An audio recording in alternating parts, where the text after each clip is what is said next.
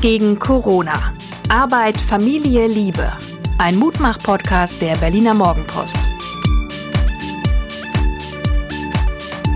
Hallo und herzlich willkommen. Hier sind die Mutmacher, der Podcast der Herzen. Wir gemeinsam in Familie, Arbeit, Liebe und jetzt auch Ferien. Mein Name ist Tajo Schumacher. Ich hatte eigentlich noch gar keine Ferien. Hattest du schon welche in den letzten 48 Stunden? Und hier ist Suse Schumacher, Psychologin, Coachin, Mutter, Gefährtin und Mensch. Und ich hatte auch keine Ferien. Ich habe nämlich gearbeitet. So.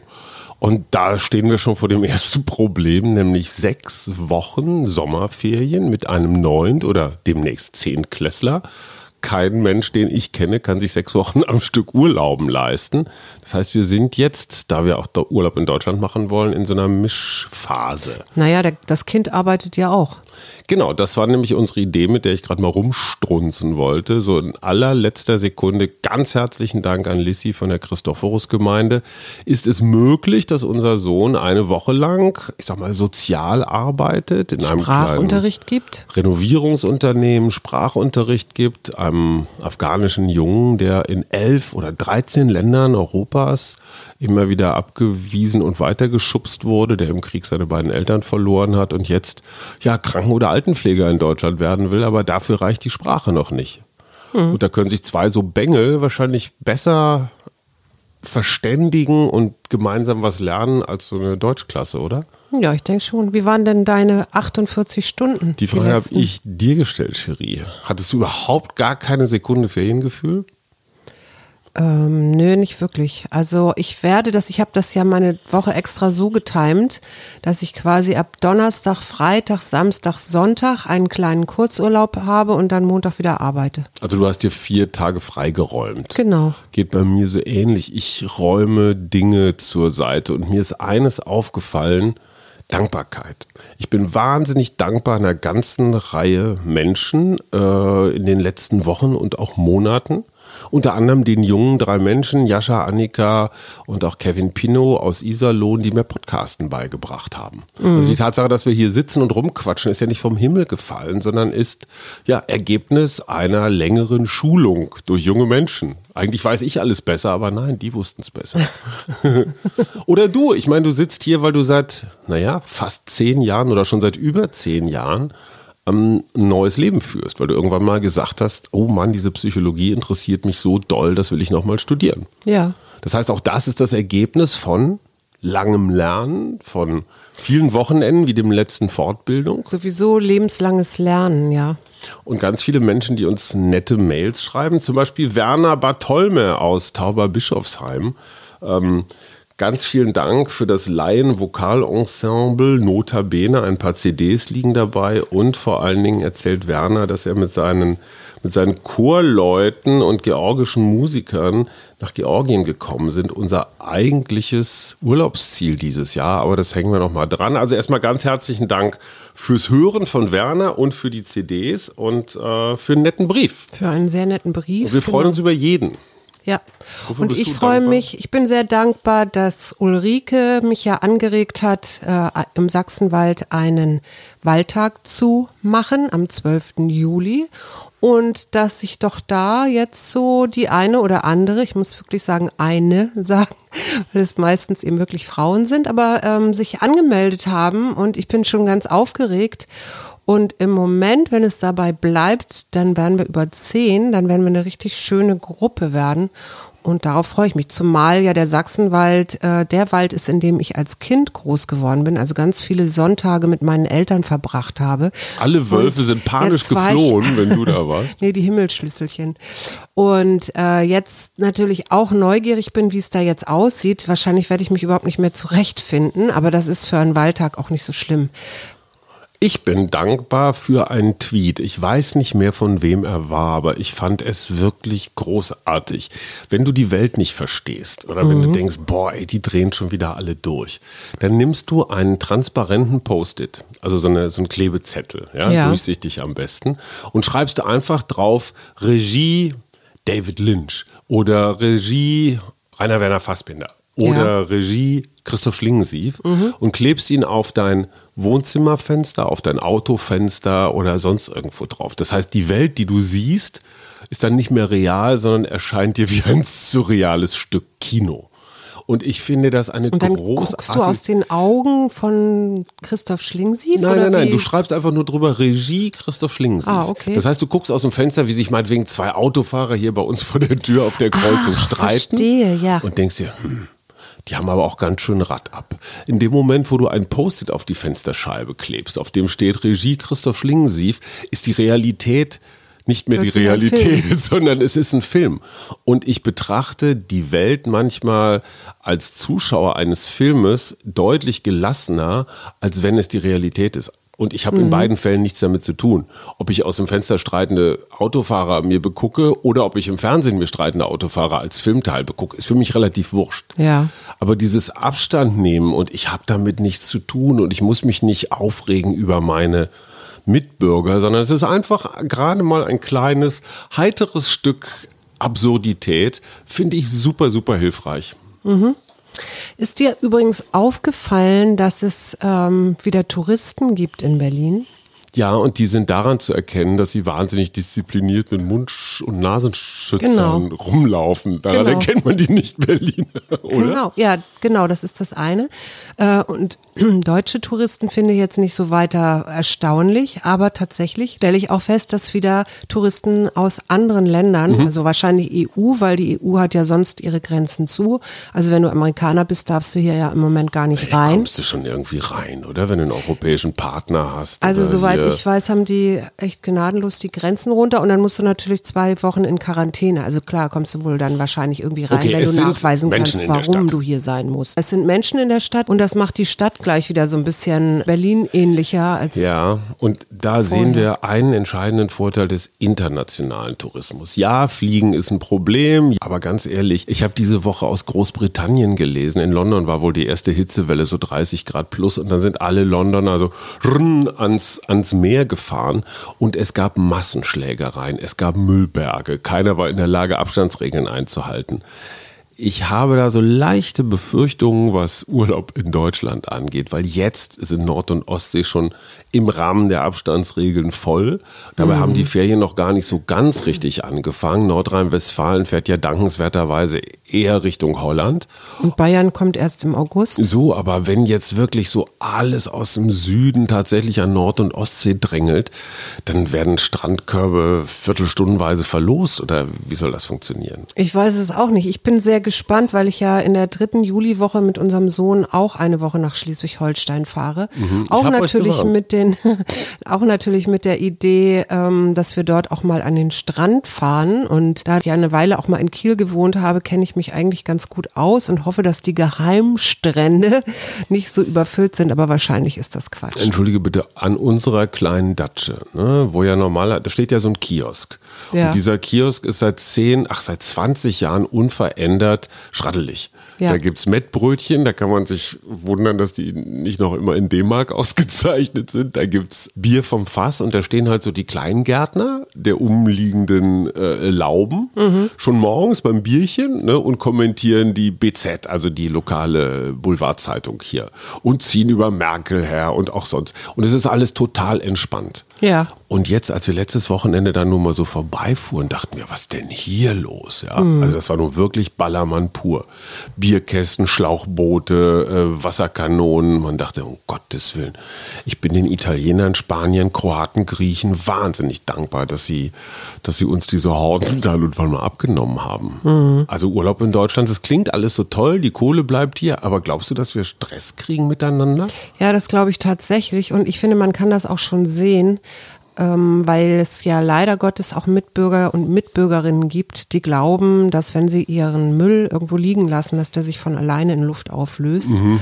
Ja, in 40.000 Jahren ist, glaube ich, so eine Plastiktüte weg. Ne? Ja, und das ist tatsächlich auch etwas, was ich im Wald zunehmend sehe, dass doch viele Leute denken, ja, kann ich mal eben hier mein Papier wegschmeißen oder sonst wie. Und ich glaube, das fällt uns nachher auf die Füße. Das ist in Berlin ja sogar schon so, in den Parks. In den Parks ja so auch solche Sachen hast wie Raves plötzlich, also irgendwelche mhm. illegalen Partys und so. Ne? Trifft sich gut. Unmoralische Frage des Tages. Würdest du mich Ende dieser Woche Woche in die Hasenheide begleiten, um einen dieser illegalen Raves, natürlich nur, also du als Psychologin, ich als Journalist, natürlich nur als äh, als Beobachter. Musst du das jetzt als Beobachter tun? Wenn ich mitmache, tue ich ja was Illegales. Was ist denn dann schon mitmachen? Wenn du so ein bisschen mitwippst, machst du dann schon mit?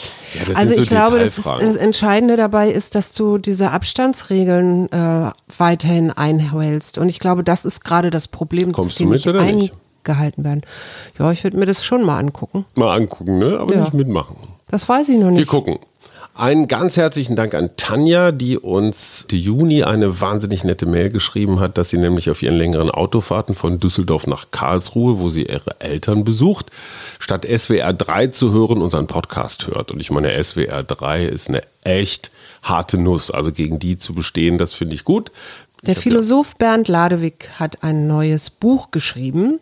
Was ich daran aber spannend finde, ist, dass er sagt, wir müssen den Artikel 1 des Grundgesetzes ändern und zwar so abändern, dass wir sagen, die Würde des Tieres ist unantastbar. Mhm. Also keine sinnlosen Schlachtungen mehr, keine artfremde Haltung mehr, keine qualvollen Experimente. Mhm. Ich wollte dich mal fragen, weil du ja nun dich sehr lange mit dem Grundgesetz-Podcast mhm. beschäftigt hast, also da auch Teil dessen warst, was du dazu sagst, wie du das findest. Also die Debatte Tierrechte ins Grundgesetz hatten wir ja schon ähm, die Gleichsetzung Mensch und Tier, und das findet ja hier praktisch statt, finde ich problematisch. Warum? Könntest du einem Huhn sein Ei wegnehmen um es zu essen, wenn du das Huhn dem Menschen ebenbürtig im Grundgesetz behandelst.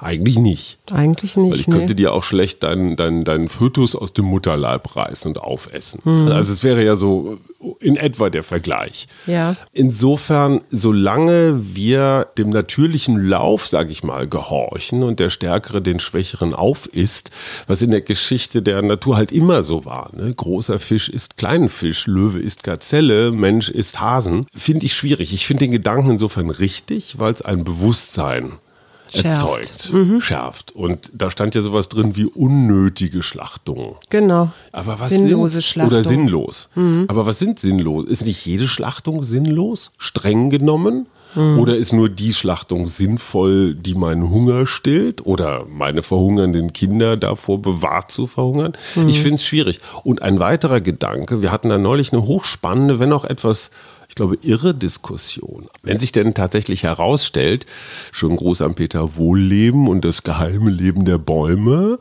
dass auch Pflanzen zumindest mal Lebewesen sind. Da müssen wir uns ja nicht lange drüber unterhalten. Die wachsen ja auch. Es gibt Untersuchungen, die nachweisen, dass Pflanzen kommunizieren, dass sie Schmerz empfinden. Ja. Also wenn man so, müsste dann nicht konsequenterweise auch jede Pflanze in Artikel 1 des Grundgesetzes aufgenommen werden, von wegen die würde jeder Pflanze ist unantastbar. Mhm. Und wenn wir das noch weiter denken, darf man Pflanzen dann eigentlich in Zukunft in so Schläuchen wie in Spanien oder in Gewächshäusern. So Salat. Äh, einfach so Batterien Fabriken, von. Meinst ja, du? Salatfabriken von geklonten, identischen Aussehen. Oder Mais. Was ist Mais denn dann? Ist Mais dann. Genau. Kommen auf ein echt schwieriges Feld, mhm. weil auf der anderen Seite acht Milliarden Menschen, die gefüttert werden wollen. Und zwar nicht so übermäßig fett wie wir aus unseren zahlreichen Supermärkten, sondern ich sage nur mal Jemen. Ich habe diese Woche eine kurze ZDF-Reportage gesehen, was Corona im Jemen anrichtet. Jeder vierte Infizierte im Jemen stirbt. Ja. Weil die Menschen so eine schlechte Versorgungslage haben, weil die einfach so ausgezehrt sind nach dem Auch diese ganzen Krieg. Kriege, ne? Klammer mhm, auf, wer liefert die Waffen an die Saudis, die im Jemen gegen die Rebellen vorgehen? Mhm. Mhm, das sind mhm. wir in Deutschland. Unter anderem, ja. So, und das sind so Sachen, vor denen wir gerne die Augen zumachen. Also, to make a long story short, ich finde den Gedanken deines Philosophen richtig. Ich finde die Umsetzung schwierig. Mhm. Frau Klöckner, unsere aller Ministerin, hat ja zum Fleischgipfel gerufen. Oh ähm, ja, und da wollte ich nämlich auch mal wissen, was denkst du denn über sie? Weil sie sagt, ja, okay, Tierwohl, aber der Konsum ist dem Tierwohl äh, übergeordnet. Also der wird nicht untergeordnet, ne? sondern das Tierwohl ist mir nicht so wichtig. Also Entschuldigung, das ist so diese klassische Methode, die eigenen Fehler zu übertünchen, indem man auf einmal so hyperaktiv ist. Mhm. Ähm, Frau Klöckner ist seit drei Jahren zuständige Ministerin für dieses Thema oder seit, seit zwei Jahren. Ähm, die hätte da schon ganz viel machen sollen. Ja. Dieses Tierwohl-Label, es gibt unfassbar viele lange Streitereien hinter den Kulissen. Wer ist denn jetzt Absender von diesem Tierwohl-Label und braucht nicht das Ministerium eigenes und kann das der Handel alleine machen? Also völlig sinnlose Streitereien um alles Mögliche. War was Frau Klöckner nicht auch. Tierwohl eigentlich? Naja, Tierwohl ist das, was du erzählt hast. Wenn die Sau in so einem Kasten liegt und sich kaum bewegen kann, dann ist das kein Tierwohl. Doch, dann kriegt sie einen Zentimeter mehr oder zwei und dann auf der Skala von eins bis sehr viel Tierwohl bis vier äh, gar nicht gut würde sie dann vielleicht. Aber artgerechte Tierhaltung ist das nicht. Natürlich nicht. Das ist der Versuch, Massentierhaltung irgendwie akzeptabel, akzeptabel zu, machen. zu, machen. Mit so einer mhm. Punktelösung oder so einer Ampelgeschichte. Frau Klöckner hätte da in den letzten zwei Jahren sehr viel machen können. Was macht sie stattdessen? Stellt sich mit Nestle-Vertretern vor die Kamera. Nichts Persönliches gegen Nestle, aber alle Lebensmittelgroßkonzerne schmeißen einfach viel zu viel Zucker in ihre Sachen und sind wahrscheinlich auch zu viel mit genmodifizierten äh, Strategien unterwegs. Mhm. Und sagen wir mal so, ich versuche es mal ganz abstrakt zu machen. Wenn ich eine Politikerin wäre, die womöglich ihre besten Jahre als Volksvertreterin hinter sich hat, weil sie zwei oder dreimal in Rheinland-Pfalz als Spitzenkandidatin verloren hat und mm. nicht Ministerpräsidentin geworden ist. Das ist nämlich Malu Dreyer geworden. Ja. Klammer auf, übrigens völlig zu Recht. Ich habe mit der Frau zusammen ein Buch gemacht. Ich mag sie sehr. Nichts gegen Julia Klöckner, aber sie hat es nicht geschafft. Mhm. Dann ist sie, weil sie zu Merkels Girls Camp gehört, immerhin Landwirtschafts- und Verbraucherministerin geworden. Sie kann aber davon ausgehen, wenn es Schwarz-Grün gibt als nächstes, egal unter, unter welchem Kanzler, welcher Kanzlerin, oder wenn es Rot-Rot-Grün gibt, dann wird sie bestenfalls ihr Bundestagsmandat behalten. Hat sie Lust, noch 20 Jahre im Deutschen Bundestag zu sitzen, wo sie schon ewig sitzt? Nein. Hm. Wie denkt jemand, der sich beruflich. Wie könnte jemand denken? Genau, wir, wir reden ja rein ja theoretisch. Rein theoretisch. Ja Wie könnte jemand denken, Könnt der sich denken, noch beruflich ich, weiterentwickeln will? Man könnte auch denken, ich will mir ein Denkmal setzen. Also du kannst ja auch. Ja, wenn du das machst du, wenn du 70. Denken. Das machst du, wenn du 70 bist. Aber wenn du vielleicht so um die 50 bist, dann willst du nochmal richtig Kasse machen. Hm. Ja, und wir kennen das von vielen ehemaligen Politikern, gerade der CDU, dann werden sie Repräsentant, also Hildegard genau, Müller, SPD die, die Automobilindustrie. Ja, ja, oder Schröder, Schröder, ich meine gut, als Kanzler zu Gazprom. Also auf jeden Fall die Überlegung, wie, welche Anschlussverwendung könnte für mich noch möglich sein. Und dann lege ich mich natürlich nicht mit der Industrie an. Hm. Weil ich will ja keinen Job beim Bund Naturschutz oder bei Greenpeace. Irgend so eine, das ist zwar hm. schön als Ehrenamt, ne, aber die fette Kohle machst du woanders. Ich finde ja ganz interessant, äh, was die in Frankreich gemacht haben, beziehungsweise Macron gemacht hat. Der hat nämlich einen Bürgerrat einberufen von 150 zufällig gewählten oder mhm. ausgewählten Bürgern von bis, ich glaube, der älteste Teilnehmer war 80. Und dann haben die über 149 Vorschläge zum Klimaschutz, also mhm. Klimapolitik abgestimmt mhm. und haben mutiger abgestimmt, als das die Abgeordneten mhm tun. Äh, zum Beispiel über Tempolimit auf Autobahnen, über, dass die Inlandsflüge verboten werden bis 2025 und auch keine neuen He Flughäfen mehr gebaut werden. Dass es keine Werbung äh, geben soll für, Leu für Sachen, die definitiv das Klima schädigen. Dass es ähm, in Kantinen vegetarische Alternativen gibt und nicht immer Wir nur Fleisch. Wir lachen jetzt noch mal kurz über den Veggie Day von Renate Künast. Ich kann mir bis heute nicht erklären, warum wir uns warum darüber die Leute so damals so aufgeregt haben. Ich habe mich darüber nicht aufgeregt. Ich fand das gut, aber ich weiß, es gab einen totalen Aufbrüll so äh, wegen, oh, ja, das ist ne, unser schönes Fleisch. Mhm, ich muss dir mal was zu diesen Bürgerräten sagen. Das ist etwas. Es hat auch was mit, mit Wahlkampagne zu tun, oder? Habe ich gedacht? Nein, nein, nein, nein, nein. Mhm. Das ist tatsächlich etwas, was sehr modern ist, was äh, von vielen Demokratieforschern empfohlen wird, diese Bürgerräte. Ja. Interessanterweise genauso wie Macron das gemacht hat. Die Leute werden tatsächlich nach, nach einer Zufallsstichprobe ausgewählt. Ja. Wichtig ist dabei nur, dass du, ich sag mal, so eine gewisse äh, ein gewisses Abbild der Gesellschaft hinkriegst. Ne? Dass ja. du Junge dabei hast, alte Einwanderer, äh, Einheimische und, und, und. Und die ähm, kriegen ja auch erstmal, das fand ich auch ganz interessant, die haben erstmal ähm, sich mit Klimawissenschaftlern unterhalten, genau. die haben äh, die Aktien, die Steuervorschriften für Aktienkonzerne studiert, genau, die haben Emissionen gelernt und solche die Sachen. Die haben Zugang zu allen möglichen, denkbaren, verfügbaren Informationen. Mhm. Ja? Also letztendlich wie jeder Abgeordnete auch über meinetwegen den wissenschaftlichen Dienst des Deutschen Bundestages kannst du ja auch, kannst dich auch mit Experten treffen und und und. Und das, was du sagst, ist das wirklich Spannende dabei. Diese Bürger entscheiden verantwortungsvoller, moderner, ja. mutiger als Politiker. Ja. Warum ist das so? Wegen, die, die haben keine Lobbyisten. Das eine sind die Lobbyisten. Das andere ist das, was wir gerade im fiktiven Fall einer fiktiven Ministerin gesagt haben, die Anschlussverwendung. Ja. Das dritte ist aber auch die Partei. Stimmt. Weil in dem Moment, wo du zu weit nach vorne prescht, sagen die anderen, seid ihr wahnsinnig, damit verlieren wir die Wahlen. Mhm. Also es ist nicht nur die böse Wirtschaft, sondern es ist auch das, was ich kenne es aus der SPD als die Betonschicht bezeichnet wird. Also diese Funktionäre so in der Mittelschicht. Ja. Ne? Menschen mit Tagesfreizeit, die nie wirklich was geworden sind, aber die immer Angst um ihre eigenen Posten haben und alles, was so aus der Reihe tanzt, muss mal gleich gemacht werden. Aber das Interessante daran fand ich eben auch, dass es scheinbar so ist, wenn der dass die Politik mutiger wird mit dem Bürgerrat im Rücken. Mhm. Ja, da sind ja auch so Sachen ähm, entstanden, dass zum Beispiel überlegt wird, ob man den Klimaschutz nicht, nun ist die französische Verfassung eine andere als, die, mhm. als das deutsche Grundgesetz, aber ob der Klimaschutz nicht in, in der ersten Präambel der französischen Verfassung festgelegt wird und dadurch natürlich auch zum Beispiel es dann einen Straftatbestand Ökozid geben kann. Also wenn ich als Unternehmen Böden verseuche, weil ich Abwasser ablasse Darf und, ich dann und, noch grillen? Wie bitte? Darf ich dann noch grillen? Dürftest du dann noch ein Feuer im Wald machen, egal wie nee, ein Feuer im Wald darf ich sowieso Gut, nicht. Gut, aber du weißt, was ich meine. Also offenes ja. Feuer ist dann irgendwann verboten. Das wirklich von Unternehmen, die ganz bewusst Dinge machen, so dass, dass die Umwelt verschmutzt oder dass die Artenvielfalt stirbt. Also da sind wir wieder ein bisschen beim, bei der Eingangsfrage, soll man Tierrechte in Artikel 1 des Grundgesetzes aufnehmen? Ich finde, wir haben schon ganz schön viele Gesetze. Wenn man die konsequent anwenden würde, dann wären wir schon einen verdammten Schritt weiter. Mhm. Immer mehr Gesetze bedeutet natürlich auch immer mehr Durcheinander, immer mhm. mehr Verwirrung am Ende des Tages.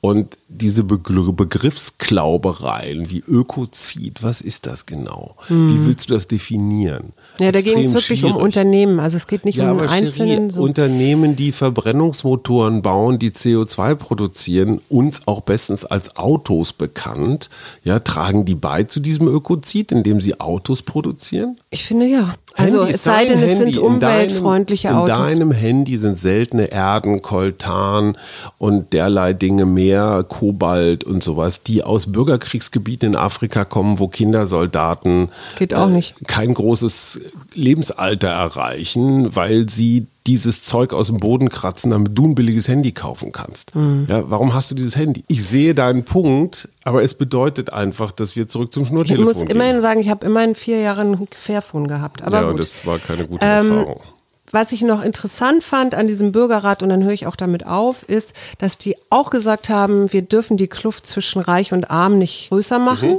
Das heißt, die haben auch den Vorschlag gemacht, dass Sozialhilfeempfänger oder Arbeitslose Gutscheine für Bioläden und lokale Bauern oder Landwirtschaftsbetriebe bekommen und dass Unternehmen, die hohe Dividenden haben, vier Prozent für staatliche Ökoprojekte abgeben. Kann man alles machen. Noch eine unmoralische Frage des Tages. Jemand, der arbeitsfähig ist, aber nicht arbeitet, weil er arbeitslos ist, weil er keinen offiziellen Job hat. Mhm. Darf ich den als Staat, als Community, als Gemeinde zumindest mal drei, vier Stunden am Tag darum bitten, dass er, ich sage jetzt einfach mal, Müll aus Grünanlagen sammelt. Ganz entspannt, ganz nett, alles prima, ohne Zwang.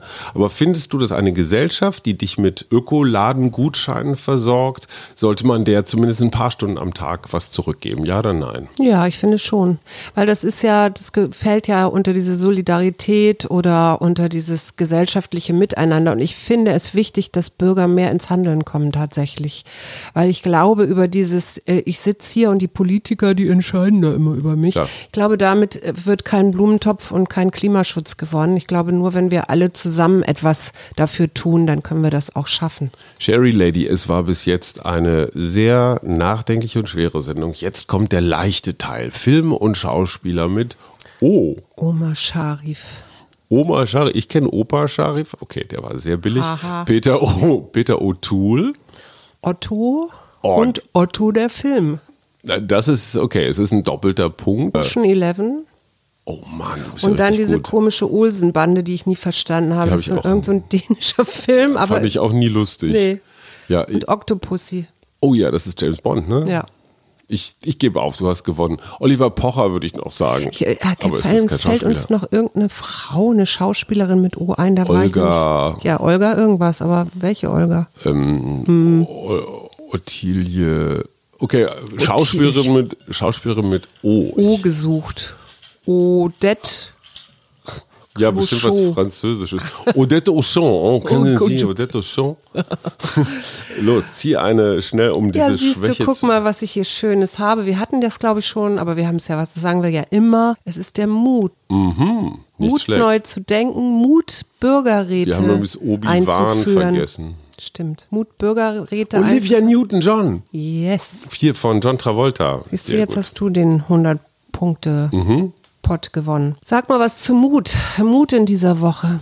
Ja, auch mal Mut, Dinge zu lassen. Ich habe mir hier noch aufgeschrieben, aber das, das machen wir vielleicht für nächstes Mal. Wir sind ja, ich weiß nicht, wie es bei euch ist, aber diese To-Do-Listen, die, also ich habe praktisch jeden Tag mache ich eine neue.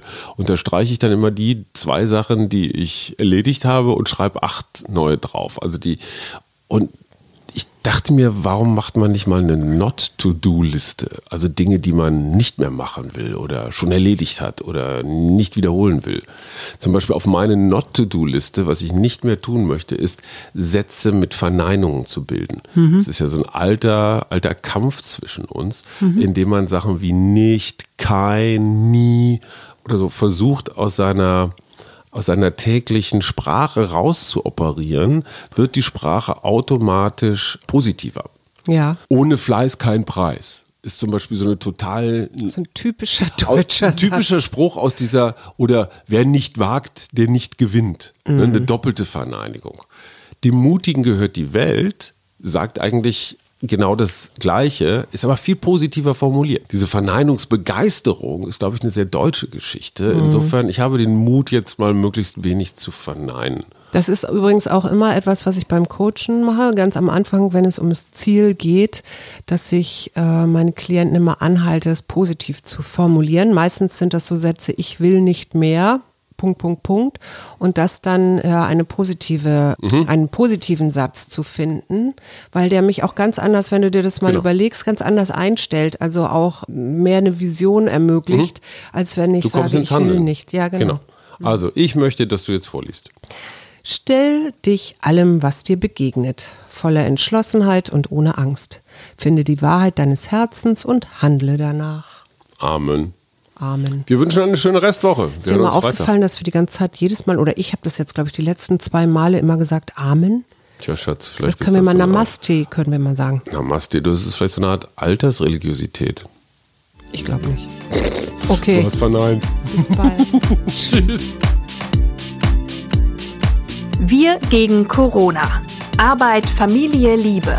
Ein Mutmach-Podcast der Berliner Morgenpost.